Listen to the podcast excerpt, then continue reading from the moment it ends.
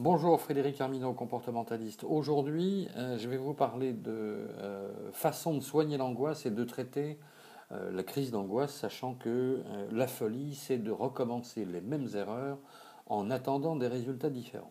Alors c'est une phrase qui résonne dans ma tête depuis des années à propos justement du traitement de l'angoisse et des crises d'angoisse. et c'est une phrase qui a beaucoup d'importance. Et cette importance, elle est liée à ce que j'ai appris au long de mes euh, presque 25 années de pratique de la thérapie comportementale. Alors, il y a euh, plusieurs méthodes pour soigner l'angoisse et les crises d'angoisse. Alors, je vais vous rappeler les plus habituelles euh, dans le désordre, qui sont les médicaments, la psychologie, la psychothérapie, la psychanalyse, la méthode Coué et la psychiatrie. Et je vais donc vous parler de certaines de ces méthodes. Alors, Comment traiter euh, l'angoisse par l'autosuggestion, c'est-à-dire la méthode Coué On entend par euh, méthode Coué l'utilisation de l'autosuggestion et de la pensée positive. Alors pour faire simple, il s'agit de l'expression d'une autoconviction que les choses dont vous avez peur vont bien se passer, c'est-à-dire que vous imaginez, si nous imaginons que vous souffrez euh, d'insomnie précédée de troubles de l'endormissement, eh bien vous allez vous répéter à l'envie que vous dormirez sans peine d'un sommeil profond et réparateur. Alors pour pratiquer cette autosuggestion, vous pratiquerez le je et serez positif. Par exemple, vous vous direz je vais dormir et non pas je ne ferai plus d'insomnie. Pour soigner l'angoisse, cette méthode est souvent précédée ou accompagnée de démarches diverses comme la sophrologie, la pratique du lâcher-prise ou encore la méditation ou la respiration.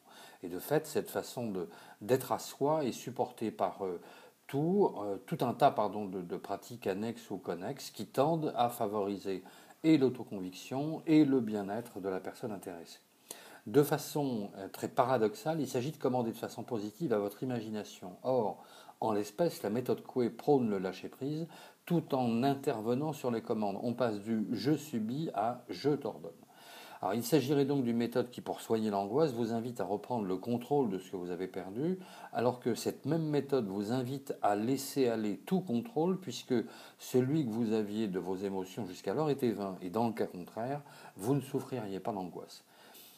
Inviter une personne à soigner l'angoisse en reprenant le contrôle de ce qu'elle a perdu, alors qu'elle était initialement dans le contrôle, est-ce que cela ne risque pas de générer l'inverse de ce qui est souhaité dans le cas où cette méthode n'a pas le résultat souhaité, eh bien c'est la question qu'on peut se poser. Et à ce propos, je fais partie de ceux qui pensent que lorsqu'il s'agit de bien-être, toutes les méthodes pour soigner l'angoisse sont bonnes, le principal étant que la personne qui souffre utilise tous les leviers possibles pour soigner l'angoisse et ainsi aller mieux pour aller bien. Cependant, je doute de l'efficacité d'une telle méthode, sachant que, in fine, elle semble fondée sur la pratique de l'injonction, c'est-à-dire je dois, je peux, laquelle pratique nie dans la réalité euh, tout ce qui concerne le patient. Dire le contraire de ce que l'on veut, voire ce que l'on exige de soi, n'est-ce pas contraire au respect de la vision des choses d'un patient? Un peu comme si je tombais, me faisais mal à un genou, ou que je tentais de me convaincre, et que je tentais pardon, de me convaincre que euh, ma douleur va passer. Bien sûr que ma douleur va passer, bien que je ne sache ni comment ni dans quel délai, mais en réalité ou ma réalité du moment, c'est que j'ai mal. Alors maintenant, il y a une autre façon de traverser, de, soigner, pardon, je ne vais pas y arriver, l'angoisse ou de traiter la crise d'angoisse, c'est la psychologie. La culture française, en termes thérapeutiques, est beaucoup plus encline à un suivi thérapeutique issu de la psychologie clinique euh, qu'à des thérapies dites alternatives. Alors par alternative, j'entends toute thérapie qui sort un petit peu du champ clinique habituel, scientifiquement balisée. Et notre culture exige d'ailleurs des approches qui et fait leur preuve des thérapies cliniques qui soient scientifiquement prouvées, et la psychologie fait partie de ce cadre. La psychologie est pratiquée par des femmes et des hommes qui euh, sont titulaires d'un DESS, d'un diplôme d'études supérieures en psychologie justement, et le titre de psychologue ouvre droit à un numéro ADELI, lequel numéro d'enregistrement officialise le titre de psychologue et autorise la pratique de la psychologie, que ce soit en cabinet ou en institution. La pratique de la psychologie peut s'accompagner de différentes méthodes qui ont pour vocation euh, d'aider le patient à ne plus souffrir. Maintenant, qu'en est-il dans la pratique? Eh bien, c'est ce que nous allons voir. Alors, quand vous consultez un ou une psychologue pour soigner l'angoisse, vous allez parler de votre problème et ensuite, le ou la psychologue va vous aider à faire des liens entre votre problème et votre histoire de vie. par exemple, ce professionnel de l'approche clinique va vous poser des questions plus ou moins orientées pour que vous puissiez, avec le temps, comprendre le mécanisme névrotique qui explique votre problème d'angoisse, d'anxiété, de crise d'angoisse ou encore de crise de panique. De fait, parfois pendant des années, à raison d'une séance de 20 à 30 minutes par semaine, vous arriverez ou pas à comprendre ce qui s'est passé pour vous et vous arriverez ou non à soigner l'angoisse dont vous êtes victime. C'est ce que l'on appelle un processus d'identification. Ce processus est éminemment important dans la mesure où il faut du temps pour que vous puissiez en prendre la mesure. Alors prenons le cas d'un malade alcoolique. Entre le moment où cette personne va identifier qu'elle est malade et le moment où elle va intégrer la nécessité d'une logique de soins, il peut se passer des années, voire une vie entière. je vous laisse imaginer euh, la méthode pour soigner l'angoisse dans ces conditions. Pourquoi faut-il y passer autant de temps? Eh bien, tout simplement parce que si au début vous parlez de votre seul problème, vous allez rapidement dériver vers l'expression de vos ressentis au quotidien, donc des autres problèmes que vous subissez. Et du coup, vous parlerez à bâton rompu de votre vie professionnelle, de votre vie euh, affective, familiale, sentimentale, comme des joies et des peines qui sont les vôtres. Alors, qu'en est-il avec la psychologie clinique de la façon de soigner l'angoisse? Eh bien, le cabinet de psychologie deviendra rapidement un lieu au sein duquel vous déposerez votre sac en quelque sorte. D'ailleurs, ne dit-on pas vider son sac. Et votre quotidien pourra en être plus léger, mais vous ne résoudrez pas votre problème d'angoisse et de crise d'angoisse avant un bon moment. Et au surplus, il faudra que vous vous sentiez en confiance avec la personne que vous consultez. Car ne l'oubliez jamais, il est une chose particulièrement importante, c'est l'alchimie, l'harmonie entre vous et le professionnel que vous consultez. Et dans ces conditions, soigner l'angoisse ne semble pas très encourageant.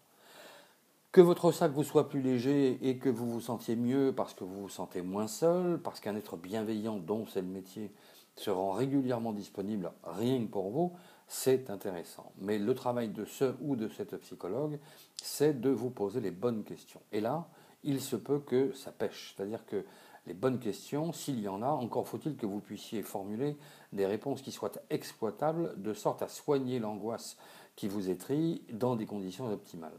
Il y a question ouverte, c'est-à-dire qui puisse apporter une multitude de réponses, réponses ouvertes vous risquez de tourner autour de votre problème sans lui apporter de solution. Lequel problème, le temps passant, aura du mal à être solutionné. Donc imaginez, vous venez parler de vos angoisses et vous réinvestissez votre enfance.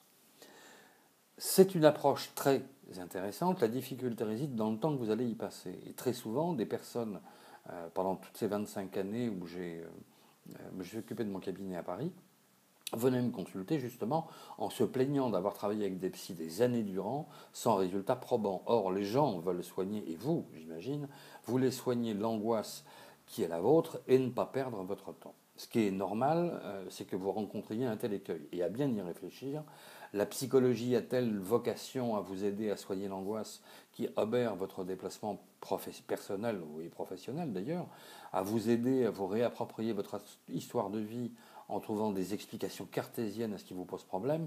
Sans doute est tout cela, est-ce tout cela à la fois, et bien d'autres choses encore. Et en bref, la psychologie a plus pour vocation de vous aider à régler des problèmes d'identité, des questions de sens.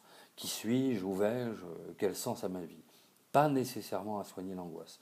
Et c'est d'ailleurs la raison pour laquelle beaucoup de gens, en plus de consulter un ou une psychologue, consultent un psychiatre pour euh, voir soigner les symptômes de leurs angoisses, laquelle démarche induit une prise régulière de médicaments.